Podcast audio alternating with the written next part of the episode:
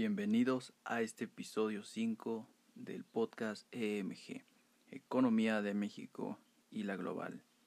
Soy Rodrigo Rivera y comenzamos con el resumen de esta semana. En esta semana vimos el tema el empleo en México del modelo de sustitución de importaciones al modelo de libre mercado. Bueno, en la década de los 50 y 60 el país se industrializó la industrialización fue ampliamente financiada en gran parte a expensas del sector primario de exportación. Esto quiere decir que los agricultores y los, mineros eh, pagaban mucho más por los productos que consumían que lo que ganaban por vender sus propios productos. Para la población que se benefició de cierta forma con la industrialización, pues tenían derecho a grandes cantidades de préstamos provenientes de Estados, Unidos, Europa y bueno, Japón.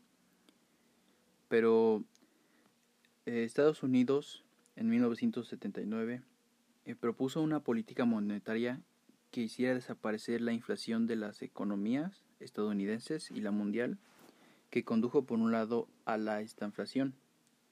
Esto eh, ocasionó principalmente que los países que estuvieran altamente endeudados pues tuvieran una recesión.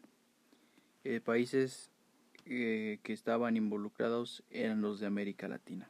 En los años 90, después de las crisis y las confusiones, las naciones comunistas abandonaron la planificación central, por lo que adoptaron la globalización, y México no fue la excepción pues propuso 81 programas de reformas cuya finalidad se encaminó en mayor medida a resolver los problemas de eficiencia y crecimiento, dando origen al Tratado de Libre Comercio con América del Norte. Como una visión general, eh, el comercio y la crisis macroeconómica subsecuentes, junto con los programas de privatización, constituyeron a verdaderos choques en el mercado laboral que afectaron a los niveles y la distribución del empleo y la calidad de los puestos de trabajo.